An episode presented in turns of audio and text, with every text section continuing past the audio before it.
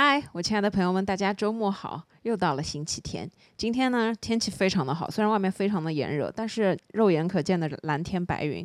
虽然早上下过一场雷阵雨，但是夏天的雷阵雨就会让你觉得很舒服的感觉。大家周末好，不知道大家的周末在忙些什么东西？跟大家简单的介绍一下我的周末。我昨天呢定制了一幅点钻十字绣，终于收到了，然后我就在。慢慢的去尝试这件事情，其实我觉得我并不是一个特别有耐心的人，所以呢，我想说通过这件事情来了解一下自己的耐心究竟怎么样，因为这是一幅自己很喜欢的画，所以你会觉得说，在整个过程当中去努力，去一点点的把它变成一幅美丽的作品，这个过程是很有意思的。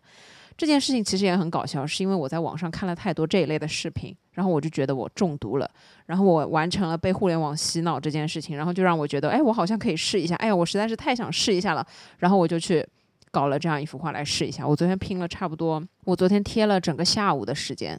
基本上是从中午吃完饭开始，一直贴到吃晚饭六点半，六个多小时。虽然中间有休息，但我整个还是觉得非常累。而且当你一开始做这件事的时候，你发现他给你看视频的时候完全是两件事。但是不管怎么样，我觉得这是一次有趣的尝试，就看看我多久能拼完。晚上呢，我就是啥也没干，在看电视，在看短视频。具体的来说，就是我昨天抱着手机不停的在刷短视频，就是刷了一些非常无脑的搞笑的，然后。整个就是很开心快乐，然后今天呢上午收到了我新买的染发膏，然后我就让我妈帮我染了一次头发，这是她第一次给我染头发，我觉得效果还是不错的。反正就是把新长出来的一大部分的黑的头发，现在已经基本上又重新换了一个颜色，所以我现在心情特别好。但是其实现在已经有点晚了，现在已经下午四点钟左右了，这是一个比较极限的时间，就是差一点今天这一期我觉得我又要拖更了，就是。我实在是不知道要跟你们讲一些什么东西，但是呢，前面就突然有了一个想法，觉得今天可以跟大家分享的一个主题叫做生活和人生中那些不好的事情带给我们的价值和意义。这个主题是，其实我之前想要说如何去面对一些生活中不好的东西，如何去面对生活中那些不好的事情。但是，其实讲真心话，我人生到现在为止也没有遇到过特别不好的事情。就拿失去亲人这件事情来说，我。都还没遇到过，所以我觉得在很多的情况之下，我很难去讲这件事情，因为我觉得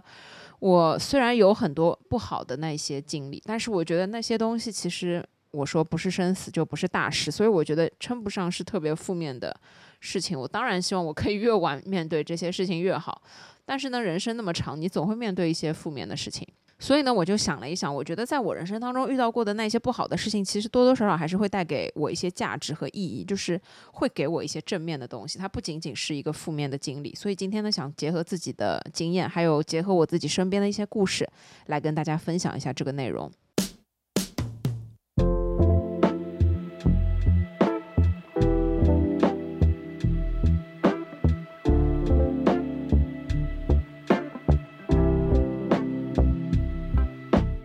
首先呢，想要先说一下，我觉得每个人在人生中都会经历不好的事情，这些不好的事情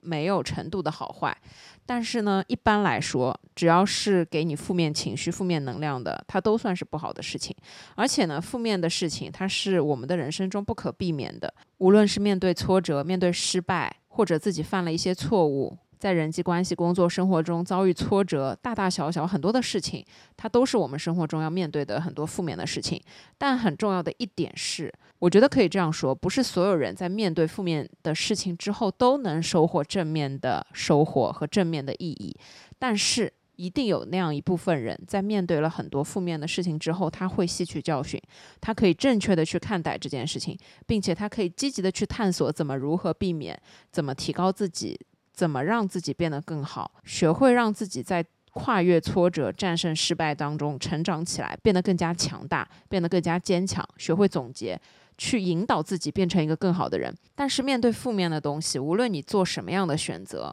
我觉得都是很正常的。因为我们每一个人的选择，它是没有对错的。我们每一个人看待事情的角度和观点，它也是没有对错的。所以有很多人他在。面对挫折之后，他就可能再也不会去经历这样的事情，他可能会产生逃避等等恐惧的心理，他再也不想要再去经历这些事情，这都是可以被理解的，这也都是可以被自己允许的。只要这是你自己的选择，我认为都没有对错。怎么去选择，就看每个人自己。所以呢，这件事不是一概而论的，而是看每一个人他自己想要什么样的结果，他对自己的要求和对自己的认知是什么样子的。接下来呢，我会从几个方面来讲那些不好的事情带给我们会有哪一些的价值和意义。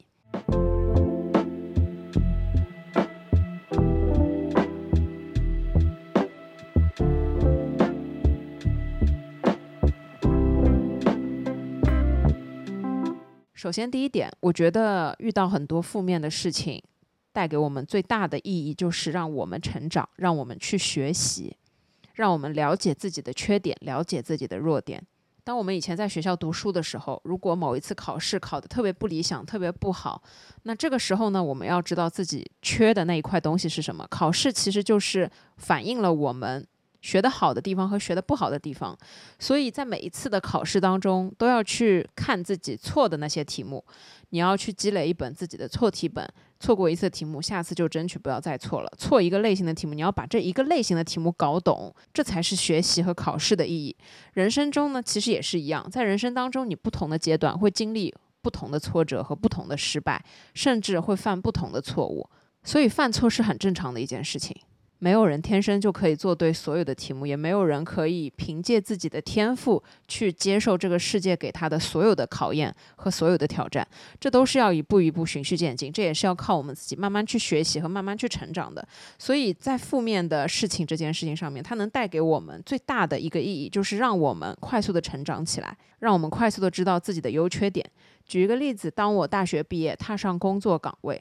那个时候我承担的工作是非常简单的剪辑的工作，只是把播出带里面黑场去掉，是非常机械化的一个工作。后面呢，我转到了我的另外一个领导的部门下面，他让我去做一些跟沟通有关的工作。那这个时候我就需要去跟客户发很多的邮件。那因为客户有很多，我的领导就会把一部分的可能可以让我尝试的客户交给我来处理。当我踏入工作岗位的时候，因为做了几年机械性的工作，我觉得这个工作是我可以胜任的。我并不知道自己有没有什么优势，尽管不知道自己是不是擅长做这个，但是至少我做这件事情是可以承担得下来的。因为这个工作内容比较的简单，所以你在这个工作当中其实是没有什么成长的空间。同时呢，你也不了解自己的能力在哪里。因为当你面对简单的工作的时候，你只需要每天重复的去把它完成就可以了，没有做得好，做得非常好这种区别。而且日复一日，同样的劳动也会让你不想要进步，不想要再继续学习新的东西。与此同时呢，最重要的是不知道自己的缺点是什么，因为你每天可能都做重复的事情。换了部门之后，当我接触新的客户，当我开始发邮件，我印象特别深刻，我犯了第一个在那个工作内容里面的错误。我记得我那天在下班之前发了一封邮件，发完了之后呢，我就下班回到家里了。差不多晚上七八点的时候，突然接到我的领导电话，他的意思呢就是我邮件里面，他就说我邮件里面有一部分东西写的不对，具体什么内容我现在已经不记得了，因为真的过去太多年了。但是我记得当时他给我打了很长的一个电话，意思呢就是说你不能这样写，你应该怎么怎么写。总之后面呢，我就学会了一件事情，叫做撤回邮件，这也是我第一次撤回邮件。当时呢，在这个电话里，我被我的领导批评了半个多小时的时间，我印象真的很深刻。但是后面我就发现了，因为我其实就是一个比较粗心的人，所以我在每一次可能发邮件的时候，没有来得及检查仔细，写完了之后就直接发出去了，那可能就会有很多的问题产生。后面呢，随着你工作经验的增长，你就知道这种事情应该要怎么处理。比方说，你可以在人家未读的时候去撤回；比方说，你可以去补一封邮件，写清楚你没有。讲清楚的一些东西，或者说是你写的有问题的一些东西，再补一封解释的邮件，这个也也是可以的。但是最好的办法还是在发生这件事之前就杜绝这种事情再次发生。也就是说，当我可能不确定的东西，我写完了一个邮件，先让领导看一遍。如果领导 OK 了，我再发出去；又或者是你自己先检查几遍，有没有写错字，小数点有没有出错，自己多检查几遍，再让领导检查，然后最后再发出去。这样呢，就不会产生任何的问题。当时我犯的这个错误，就让我自己对于我的粗心有了很深的认知和了解。我其实，在学习的过程当中，也是一个粗心的人，但是他跟你在工作中因为粗心犯下的错还是不能比的。因为在学习当中，你粗心可能他没有任何的后果，但是在工作中，你是要自己去承担这个后果的。所以。当时发生了这件事情之后，我就清楚的告诉自己，给自己制定了要求。就比方说，我任何发出去的东西，自己一定要先多检查几遍，因为我真的就是一个粗心大意的人。有的时候粗心的时候，你根本是不会发现的，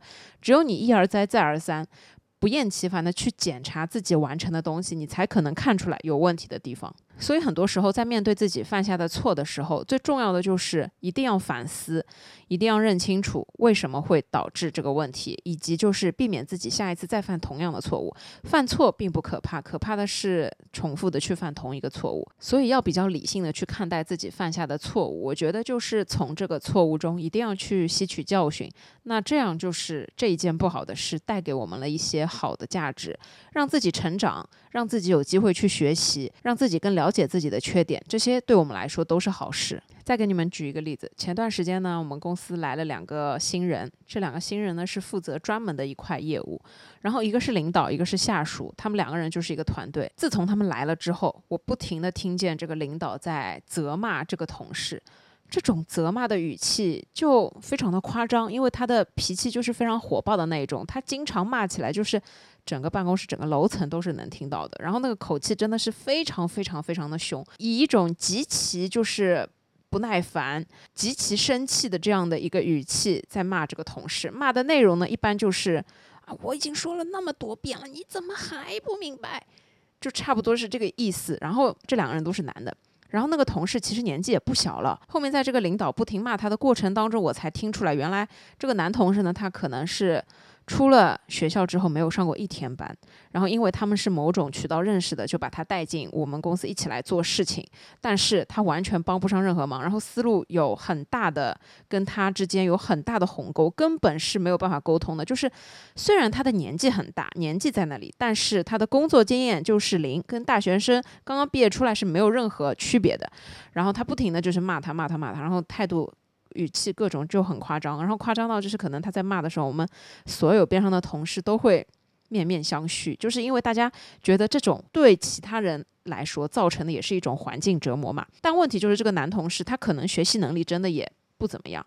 所以他不停的在被他骂，但是他从来没有任何的进步，甚至他永远不觉得自己有问题。这样一种情况，就是他碰到再不好的事情都没有办法给他带来任何好的影响，都没有办法让他成长。但是社会是很残酷的，所以他马上就要离开我们公司了。这里我想要说的就是，虽然不是所有人都能把负面的东西当成正面的东西给到自己教训，但是我觉得作为一个理性的人，一定要学会去研究。自己犯的错背后的东西，如果你每一次只是犯了一个错，觉得自己下一次肯定不会犯这样的错误，或者从来不从中去吸取教训，那我觉得盲目自信不是一件太好的事情。有的时候我们要用比较谦虚的眼光和用比较真实的态度来面对自己。一个人，我觉得只有认识自己的错误，他才有可能进步，他才有可能在社会中成长，才有可能才有可能在自己犯的错误中去成长。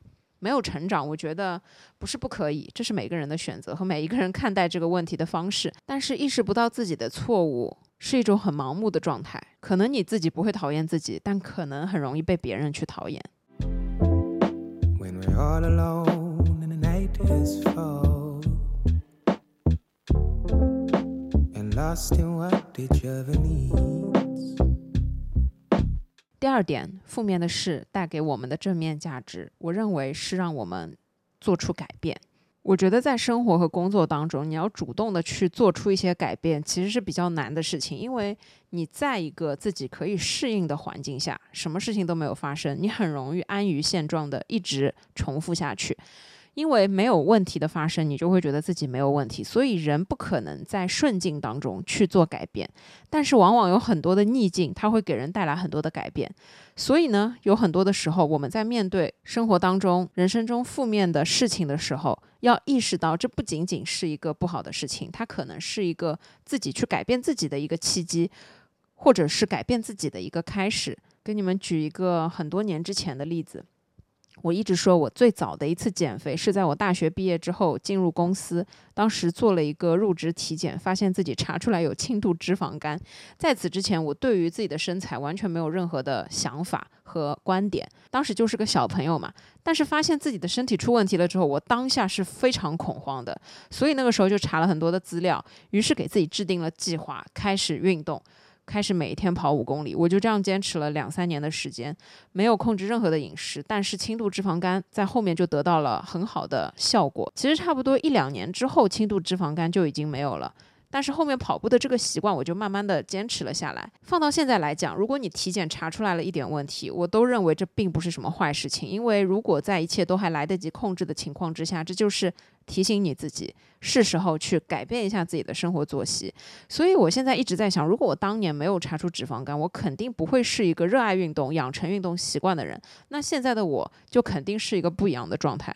所以平白无故的人是不太会做出改变的。只有你碰到事情了，你可能会想说去做出一点改变，想要去尝试一下比较新的东西。这一切我觉得对我们来说都是好事。再来举一个例子，有谈恋爱就会有失恋，除非你一谈恋爱直接马上结婚，那可能就没有失恋这种事情。但是你所承受的一些不快乐和痛苦可能是不一样的品种。我们就拿失恋这件事情来说。我也有过失恋的经验，而且我的失恋经验是比较痛苦的那一种，因为我遇到过两次都是对方出轨。失恋是一件特别痛苦的事情，科学研究表明，失恋带给人的痛苦程度，它就是一种生理上的痛苦。所以每一个人在面对失恋的时候，可能都需要一段时间去疗愈，才能慢慢的走出来。当然了，这也和你投入的感情有关系。但是我自己觉得，失恋带给我最大的意义，就是让我有了一种能力，就是避免让自己再一次受伤，以及就是让我可能更加的要看清很多的事情。作为女生，你要看清男人的本质，你要看清对方是一个什么样子的人，你一定是需要经验累积的，你一定是看过了，比方说很多种类的不同的男生，你才可以稍微有那么一点判断能力。不容易被骗，不容易被误导，或者说不容易傻傻的一往情深，变成一个恋爱脑。所以失恋的经验对我来说，我觉得就是如何让自己学会去爱，如何让自己学会避免自己受伤。但是更重要的是，还要让自己去有一颗勇敢的心去面对爱情这件事情。那我有一个弱点，就是我的心很软，就是我很容易心软。就是以前如果我跟朋友吵架。朋友来找我，就稍微讲两句话，我就马上就心软了，我就马上就原谅他了。那面对恋爱的时候，我其实也是一样。当时我有过一个前任，他呢就是精神出轨，然后不小心被我看到了他跟另外一个女生发的信息。这个不小心就真的是不小心。就有的时候，我觉得女生的第六感真的是很神奇的一个存在。这个时候，你并不是要看他的手机。但是大脑里面就会有一个声音，哎，看一下他的手机，而往往就是哎，随便的看一下就发生了事情。就是看手机这件事情，我觉得这里不展开讲。但我想要说的是，我当天看到我这个前任的手机，纯属巧合，是他自己没有关屏幕，然后把手机就往我身上一扔。然后在手机没有锁的情况之下，我觉得就要不浏览一下，然后就看出了事情来。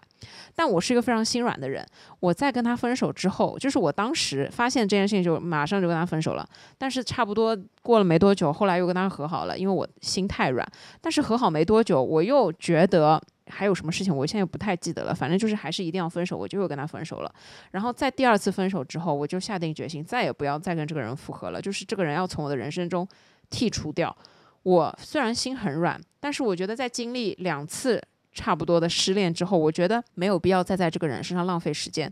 所以我就想办法做出改变。就是我当时是花了蛮多的时间，就是花了很多很多的时间去做了一些可能。本来当你生活太平的时候，压根儿就想不到去做的事情。我那个时候开始自己画油画，就是那段时间为了调整和改变自己去做的。然后好像还跑了健身房啊什么的，就是从那个时候开始的。总之呢，就是一切顺风顺水，是想不到要改变的。所以要珍惜这样一种不好的事情给你带来的一些改变的机会。我当时就是花了很长的一段时间跟自己沟通，想方设法的改变自己这个心软的毛病。而且这是一种不是我主动把它删了，或者说把它拉黑就可以达到的。一种一种效果，而是一种真正的发自内心的，我看到这个人心中内心毫无波澜的一种状态。不管是他的社交媒体，不管是他是否还躺在我的通讯录里面，就是对方其实那个时候把我删了又加，加了又删，就是真的中间折折磨磨拉扯，真的是很多次。但是最后我就是做到了。面对他，我不做任何的动作，就是我还让他平静的躺在我的通讯里面。我随便你要把我删了也好，要把我拉黑也好，我随便你干嘛都可以。我在面对你这个联系人的时候，我就是心中毫无无波澜。你已经从我的人生中消失了，所以我看见你压根儿就不在乎，你不会对我产生一点点的影响。当我有了这样一段走过来的经历之后，我确实发现自己变强大了。因为我觉得，如果一个人可以很好的从自己的失恋中走出来，是会得到很多东西的。你不一定是总结成一句“男人都是渣男”，但你至少知道有一部分男生是渣男。你一定要想方设法的保护自己，远离这些人。最重要的是要改变自己在感情中的这样一个状态。在感情中的状态，我认为最好的就是先保护好自己，先爱自己，再爱别人。所以在这件事情上面，我好不容易的就是改掉了自己心软的这个毛病。我自己是这样觉得的，就是像我这个性格的人，在关系当中如果心软，其实就是一种弱点。因为你的心软会让你以为你可能还对他有感情，或者是让你以为你还很珍惜你们之间的感情，但是可能你的心软只是一种假象，只是你不够狠心而已。所以我觉得在感情当中不要太心软，是保护自己最好的一个方法。如果你已经认清了这个人是这样的人，就再也不要再给他第二次机会了。所以在了解自己和做出改变这件事情上面，我觉得只有当逆境。不好的事情来的时候，你才有可能会去想你要怎么改变，你才会有可能有那个动力去改变。所以，这对我们的人生来说，就是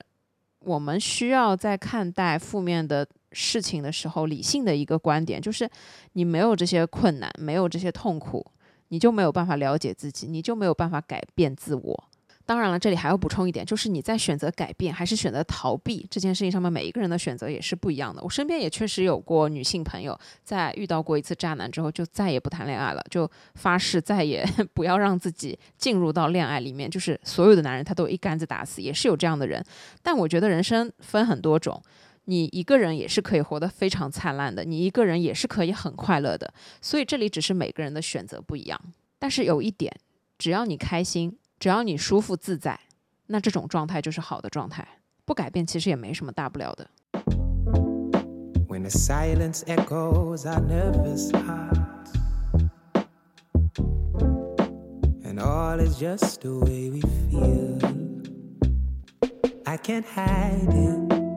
第三点，负面东西带给我们的价值非常重要的是，我觉得它可以培养人的韧性。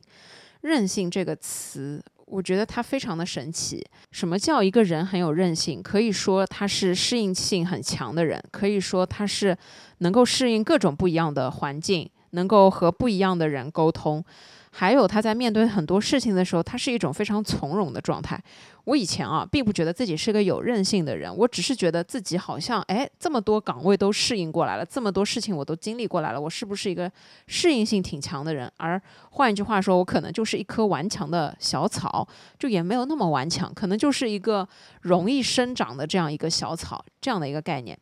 一直到去年，我记得有一次去北京出差，我见了一个客户，他的形象呢是一个很知心的大姐姐的形象。在此之前，我们都是电话沟通，然后合作了两年，从来没有见过面。去年那个时候，好像刚好是已经开放了，那我就飞去北京参加一个展会，就。刚好跟他约了可以见一面，我们约在一个咖啡店，他请我吃了小蛋糕，然后还请我喝了茶，就是那是一个非常美丽的下午。我现在想起来，依旧觉得这是一个很美丽的下午。见到面了之后，我发现他是一个。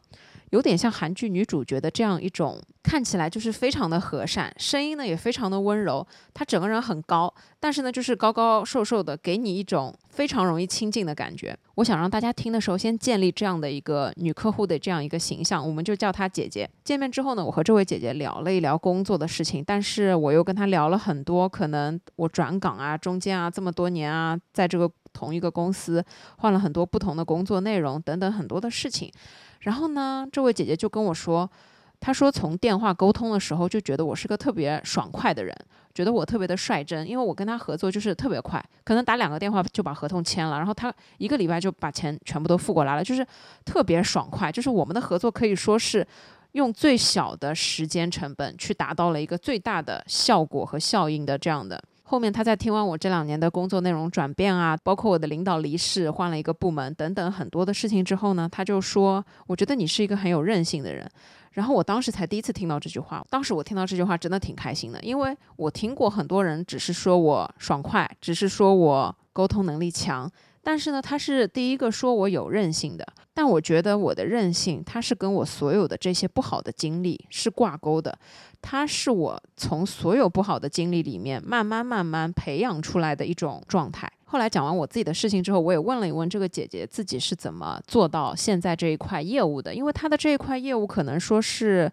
一种代理的方式。后面呢，她告诉我了一个她自己的故事，这个故事我觉得非常的，我不知道要怎么形容，可能说是励志吧。她当时呢说，她生完小孩一直在家，就是全职太太，都是她的老公在负责赚钱，然后她就负责把自己的小孩养大。但是后来突然有一天，她老公查出了脑瘤，就是非常严重的恶性肿瘤。后来呢，她就陪着她老公一直去看病。那这个时候呢，家里的钱真的也用的差不多了，真的就是砸锅卖铁，把房子也卖了，然后出去租房子住。然后最后呢。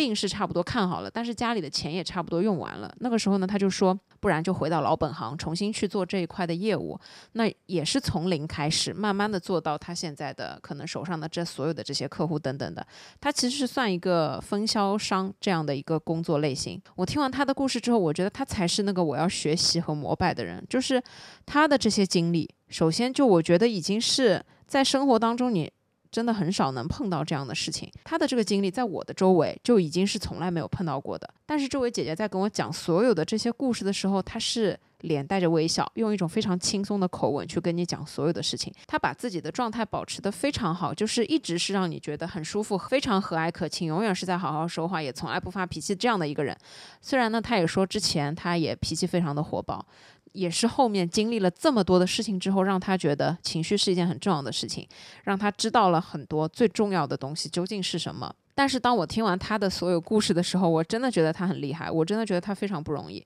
一个是我觉得他比我更有韧劲，因为他在面对。这么多痛苦的事情的时候，他从来没有想过要放弃。他永远想的都是怎么去把它治好，怎么去赚更多的钱。他从来不埋怨，他也不觉得这是一件老天对他不公平的事情。他永远想的就是积极的在解决这件事情。所以在这里呢，我就想说，培养韧性这件事是确实需要你面对很多负面的东西才能收获的一种能力。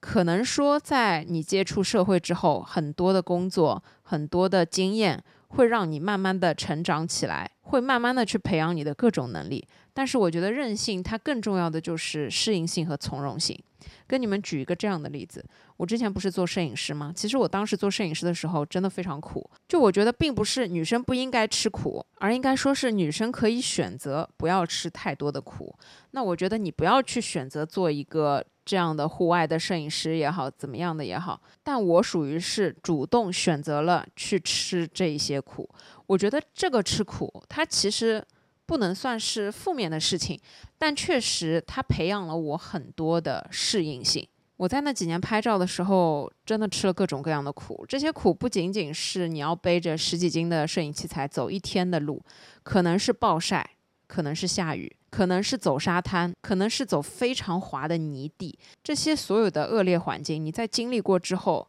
我最大的感受就是让我有了很强的应变能力和很强的解决问题的能力。因为在面对困难、在面对挑战的时候，无非就是想办法，而且整个其实也是学习的过程。因为你有你的办法，别人有别人的办法。当大家在一起的时候，你可以去学习别人的办法，别人可以再学习你的办法。你集齐了所有人的办法，那么你就是一个。百科全书了，那在下次遇到这个挑战的时候，你就可以做到百密一疏。就比方说，我现在问大家，如果你要在下着雨的天气，在户外拍照，你应该做些什么？最简单的肯定是穿雨鞋、穿雨衣，然后把照相机套上专用的防雨的罩子。这也是我在经历之前所想到的所有的预防措施，但是只有我在经历过之后，我才知道其实前面说的根本就不太合适。就比方说，对照相机来说，如果你买专用的那种罩子，你完全看不清任何的东西。照相机是很好的，能防雨，但是你完全没办法拍照，因为在镜头前面就挡住了那样一块塑料的东西，你雨啪啪啪打上去，你根本拍不出任何的东西，甚至对焦都对不上。最好用的根本就不是专用的防雨罩，而是一个超大号的密封袋，因因为密封袋它有一个口，你还可以把眼睛伸进去。再说身上的装备，套鞋虽然是可以防雨，但是套鞋真的非常的难走。最好用的其实是那种硅胶的鞋套，就是它可以完整的包裹住你所有的鞋子，这个才是最好用的。雨披是一定要用的，但是不能买那种一次性的雨披，因为那些塑料的东西最后很容易里面湿，外面也是。一定要去买。站在马路上，交警和保安叔叔用的那一种黑色的大的雨披，这种雨披是最好的防雨效果，真的就是能做到防雨，而且它不会让你里面湿，外面也湿。这里我想说，很多的适应能力和很多的预判能力，很多的解决问题的能力，都是当你在实践、当你在面对、当你在经历完这件事情之后，你才可以获得的。如果你不给自己面对困难的勇气，如果你不给自己面对这些吃苦的机会，那么你可能真的永远不会有收获。这里就是我想要说的是，我是一个适应性比较强的人，我觉得自己确实是一个比较有韧性的人。很重要的一点就是我的经历够多，而且我在面对挑战、面对困难的时候，不会想说要退缩，我一定是觉得要不就试试看。因为我只有试试看，我才可以有收获。当我慢慢的累积起来了这一些所有的收获，我就会慢慢的变成一个很饱满的人，我就可以慢慢的变成一个在碰到问题、碰到困难不害怕、不退缩，而是去勇敢的解决的这样一个人。当我第一次在下雨天的时候拍完照了之后，第二次看天气预报说这一天有雨，这个时候我就会很从容，甚至就是我拍到一半突然下起雨来，这个时候你也有自己的应对措施，那这样才是真正的有了解决问题的能力。再给你们举一个例子，还是说拍照怎么吃苦。当我在拍照的时候，我们那个时候是一个大的团队，其实大家的总收入不是特别高，所以呢，在承担住宿和吃饭这一个方面呢，它是一个实打实的成本。那有的时候确实在比较偏的，有一些音乐节真的会办在很偏的地方，然后那些很偏的地方又没有像样的酒店或者是宾馆，那我们又预算有限，可能真的就会已经是一两百块的预算了，但是你住到的那个房间真的就是可以说是非常差。我有一次住到过最差的一个房间，它就是两个床上。铺的都是那种，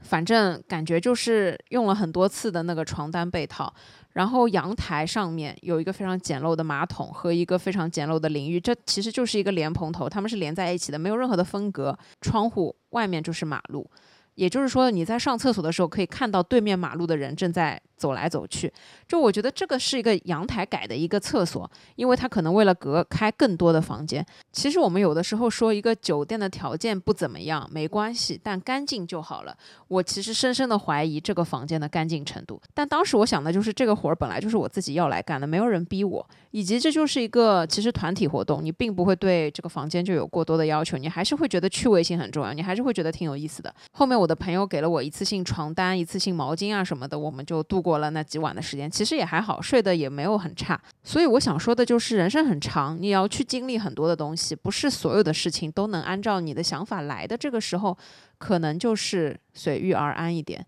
我觉得人生在于尝试，最重要的一个点就是差的你也要试一试，好的有机会你也要试一试。不是说你一辈子只能去接受所有好的东西，而是你勇于尝试那些不那么好的东西，条件不那么好的环境。这样呢？是一次新奇的体验，同时也是让你自己更了解自己想要的环境，要靠自己的双手去努力创造，这样你才有动力去赚钱，给自己更好的生活条件、物质条件等等的所有条件。那我觉得韧性就是这样一回事儿，所以它是在很多的我们人生中遇到的不好的事情里面，会让我们自己慢慢磨练出来的一种品质。同样，当你有了很有韧性这个品质之后，在面对很多事的时候，会变得很从容。我觉得很从容这种状态是。我这一生，我觉得可以追求的一种状态，因为从容，它的背后就是已经看过了很多的大风大浪，已经有了很多解决问题的能力。在面对很多问题的时候，想的都是解决办法；在面对很多不好的东西的时候，能够第一时间的知道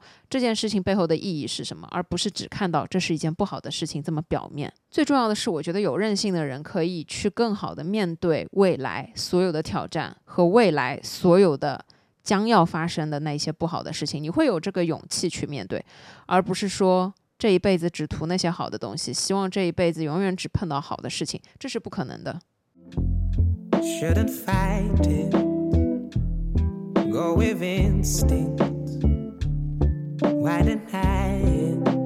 第四点，那些不好的事可以给我们带来一个很重要的能力，这就是共情能力。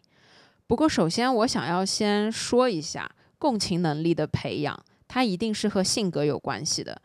就是我觉得有很多的人在经历了很多不好的事情之后，他依旧没有任何的共情能力。那我觉得这是和性格非常有关系。我觉得一方面是，如果一个极端自私的人，他完全就不会有任何共情能力。他发生了再不好的事情，他也没有办法从所有的这些不好的事情上面去培养自己的共情能力，因为他本来就不是一个有共情能力的人。或者说，另外一种本来就对于人跟人之间的关系比较没那么敏感。没那么注重的人，那么他们在面对很多不好的事情之后，依旧还是原本的那个人，没有办法去提高任何他们的共情能力。这里是要排除的。也就是说，如果你是一个有共情能力的人，那么在人生中发生很多不好的事情，真的会让你去提高一些共情能力。那共情能力能带给什么？首先，我觉得我自己算是一个非常有共情能力的人。也就是说，在很多的时候，我在安慰朋友方面，确实是比较的能安慰到人。在我的朋友跟我倾诉的时候，我确实能给到他们一定的慰藉。那我觉得有共情能力对于建立良好的社交关系和人际关系是很重要的一件事情。以及就是我认为你有很好的共情能力，你就不会乱发脾气。哎，怎么讲？怎么说呢？以及就是我认为，我片面的认为，如果你有良好的共情能力。你就在很多的情况之下不会滥用你的情绪，不会随便的发泄，你会设身处地的为别人着想，又或者是你会把自己带入他人去思考。那很多表面上看起来这样一回事，可能因为你有比较好的共情能力，你就知道在底层它究竟是一个什么样的状态。那任何时候你从底层出发，从根本逻辑出发，从这件事情的根本出发，就比较容易去解决这个问题，就比较容易去找到问题究竟出在哪里。所以我觉得它对于我们的情绪平平稳也是有帮助的。那我觉得，在面对人生中很多不好的事情的时候，你同样的是在积累自己治愈自己以及治愈别人的一瓶魔法药水的这样一个概念。比方说，我之前跟大家分享过，我以前养过一只猫，然后生病去世了。我在网上找到了，也是跟我有相同经历的一个这样的人。我觉得他告诉我很多的话，给了我非常大的安慰。那在经过这件事情之后，首先肯定啊，我的猫去世了，这件事情真的是一件非常悲伤的事情。但是当我经历了之后，我就学会了怎么去安慰别人失去宠物的这种痛苦，因为我周围的朋友很多都是养宠物的。有一次，我记得我的一个好朋友家里的狗狗也是生病去世了，他也非常的难过。这个时候呢，我就可以用我自己得到的这一些经历去安慰他，去跟他说：“你的狗狗已经是世界上最幸运的了，因为它碰到了一个你这样的主人。如果它是在外面的一只流浪狗，不知道它的生活会多么的痛苦。很多类似的这种事情，就比方说失过恋的人，他知道失恋是多么的痛苦；被劈过腿的人知道被劈腿是一种怎样的痛苦，他都会提高自己去共情别人的一种能力。如如果这个别人正好是你的姐妹，如果正好是你的好朋友，那他们的情绪对你来说也是很。很重要的，在这种时候，在这种人际关系里面，就可以很好的去加固你们之间的关系。来自朋友的一句真切的安慰，是真的可以起到慰藉心灵的这种作用的。所以，共情能力它主要还是在于共情别人的这样一方面，它确实是在人际关系中会给我们带来很多的帮助。因此呢，如果有一个人他的世界只有他自己一个人，他是没有任何的共情能力的话，那所有的事情都没有办法让他去有去提高自己的共情能力。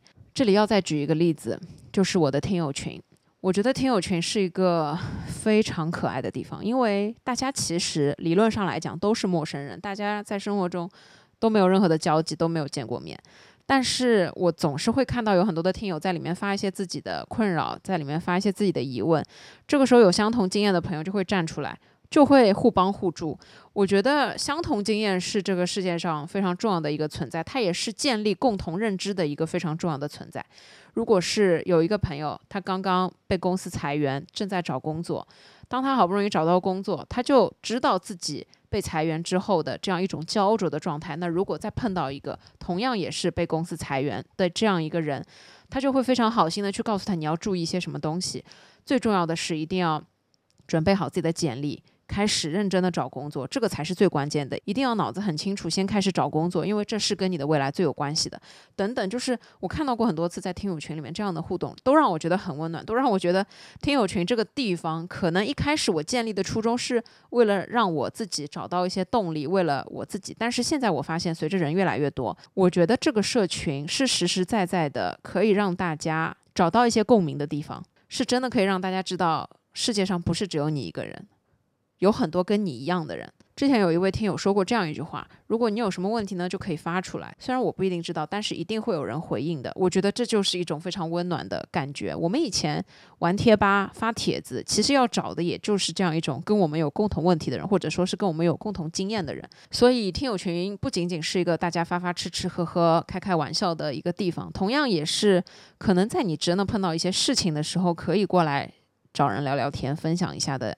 一个小地方。我说的好像在跟听友群打广告一样，那我就顺便说一下，如果你是在除了小宇宙之外的平台，比方说网易云，比方说苹果的播客，听到我的这一期内容，也想要加入听友群的话，可以搜索“小谷唠嗑”的拼音，添加管理员。所以呢，共情能力是人生中我觉得很有必要，也是很重要的一种能力。那它也是随着我们的经验慢慢的累积的。你碰到的事情越多，真的不代表你是一个失败的人。只是你可能比别人提前的学习到了一些东西，只是这样而已。同时，如果你是一个本来就有共情能力的人，那么在随着这么多不好的事情在你身上发生的时候，你也要知道自己的共情能力得到了提升，这也是一件对自己很有意义的事情了。不要觉得它没用。对于任何一个和你有相同遭遇或者相同情况的朋友来说，你所说的东西对他们都非常的重要。ever want it. So let's run free and lose ourselves in love. 第五点，我想说的那些不好的事情带给我们的价值，是让我们可以开始规划自己的人生，找到努力和前进的目标。规划人生，你看似是一个非常大的话题，但是其实你没有办法知道自己在某一刻开始去规划自己的人生。理论上来说，去规划。很多的东西不一定能够实现。所以有很多人觉得我规划人生其实也没有太大的意义。比方说，我今天说要移民；比方说，我要去换一份自己很喜欢的工作；比方说，我要月入多少多少钱。这些可能都是规划，但是这些东西都不一定能实现。那我想要说的不好的事情，能让我们开始规划人生。我想指的是，在生活中可能有某一些时刻，突然让我们明白了很多的道理。就比方说，当我减肥造成大姨妈不来的那一个月，我就清清楚楚地规划了。一个目标就是，我再也不要因为减肥去伤害自己的身体，再也不要因为想要瘦一点就去做出对自己不负责任的事情。我规划好的一点就是，在我的人生今后，我一定要尽量吃的健康，以及尽量三餐营养，注重营养是放在第一位的，身体健康也是放在第一位的，而不是我一定要多瘦，我一定要多少斤。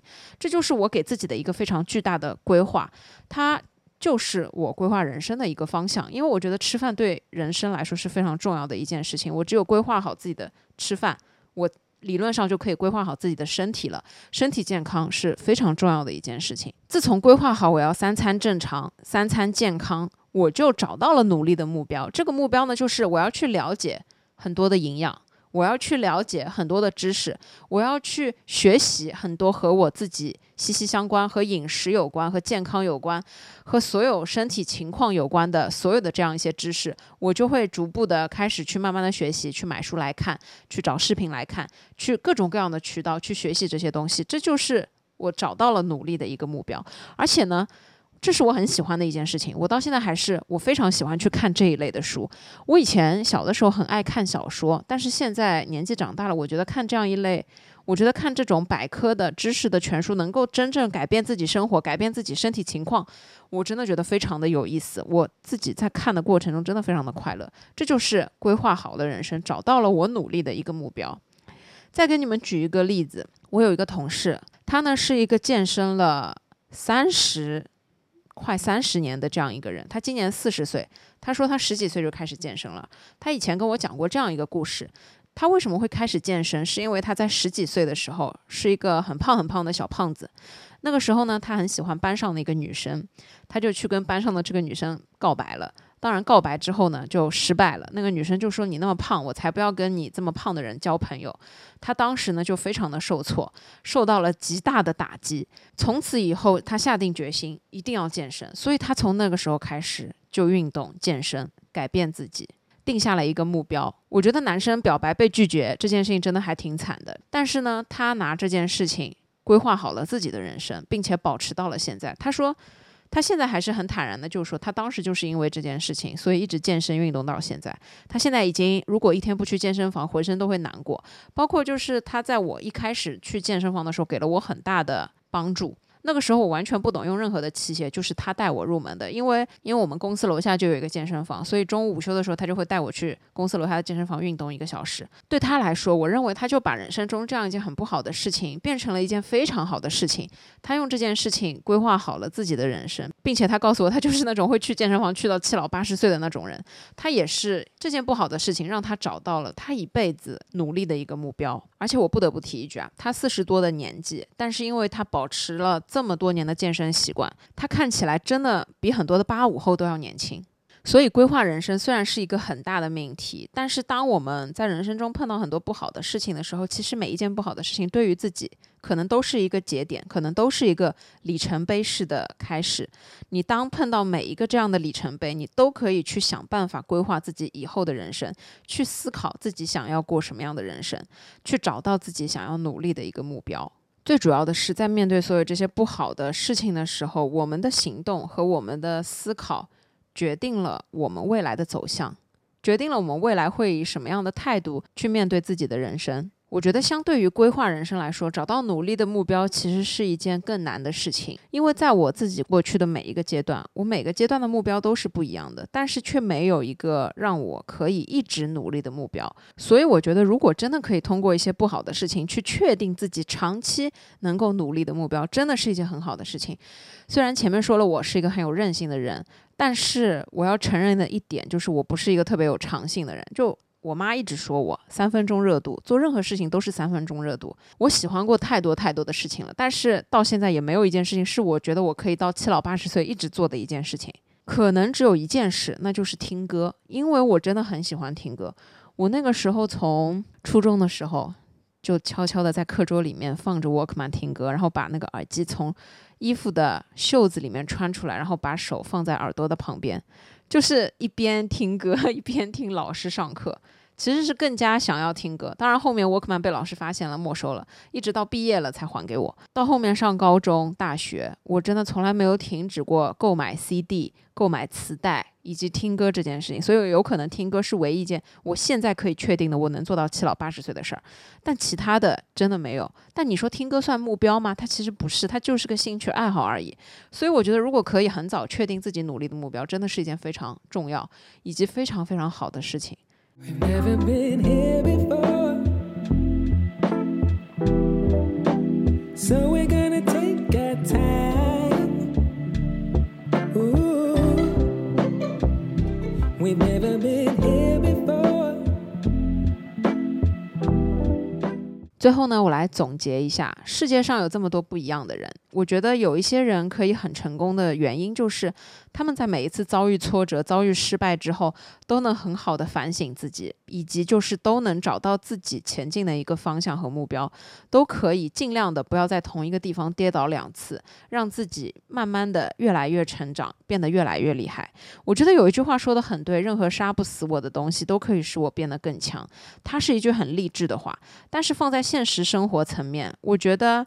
有另外一句话比它更加的写实，就是别人朝你扔过来的石头就不要扔回去了，留着它作为你未来的垫脚石。印象当中啊，我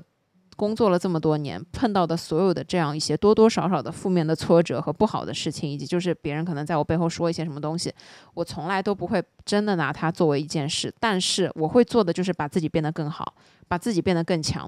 不断的让自己去磨练意志，不断的让自己去面对很多可能看似很困难的事情，不断的从自己跌倒的地方爬起来，不断的从所有负面的东西，从所有经历的不好的事情当中去吸取对自己有用的价值。永远都先思考是不是自己没做好。怎么改掉自己不好的地方，就是慢慢的把自己变成一个越来越好的人吧，可以这样说。虽然我觉得并不是所有人都注定了要成功的，虽然我觉得我现在也并不是成功，我现在也只不过是一个平平无奇的，可能春风吹又生的小草而已。但是我觉得，我希望我们每一个人的人生都至少是为自己而活，都至少是可以坚定的、坚韧的去面对所有未来要发生的事情，去面对所有。以后我们要走的路，就是当过去所有的这样一些不好的东西已经发生了之后，我们要学习的是怎么提高自己，我们要学习的是怎么让自己变得更强、更厉害。我们要学习的是从这些困难中去思考出真正对自己有意义的东西，真正的可以改变自己的东西，改掉缺点，改正自己的毛病，永远不要犯同样的错误。所以也是希望大家可以在面对挫折、面对失败、面对不好的东西的时候，看看另外一面，它对我们好的地方；看看另外一面，它对我们产生的所有价值和意义。这些东西是我们应该要珍惜的。这些东西是没有这些不好的事情，我们就不会得到的东西。说白了，人生中我们要面对不好的事情，真的有很多，而且没有人的人生是完美的。没有人可以一辈子只碰到好的事情，而不遭遇任何不好的事情。但唯一不同的就是面对这些不好的事情的处理方法，决定了我们每一个人不一样的人生，决定了我们每一个人不一样的选择。所以呢，在这里只是通过简短的这样一期博客来跟大家分享，希望大家在面对不好的事情的时候，多去关注一下它背后的含义。尽量可以把不好的事情去变成好的事情。最重要的核心是希望我们大家可以一起勇敢的面对未来的所有事，而不是轻易的被困难、小挫折给打倒。好了，我亲爱的朋友们，那以上呢就是今天这一期想要跟大家分享的内容。我今天给自己定了一个小奖励，就是如果我可以顺利的录完播客，那我要去吃一根香蕉奖励一下自己。好了，我亲爱的朋友们，祝大家天天开心，祝你们有愉快和通畅的一天。无论你现在处在什么样的状态，都希望你可以事事顺利。一定要坚定自己，一定要勇敢的面对所有的困难、挫折和挑战，还有失败。深呼吸，告诉自己，你一定可以的。我们一起加油。最后一定要记得，身体健康也和精神健康一样重要。那我们就下一期再见吧，拜拜，爱你们。You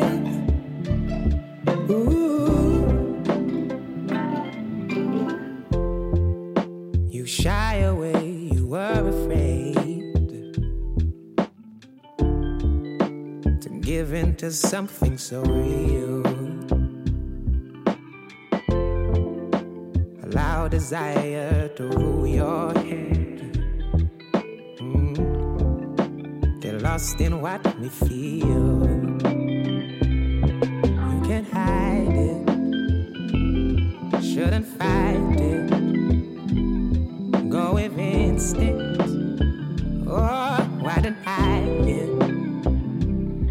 You are all I ever wanted. So let's run free and lose ourselves in love.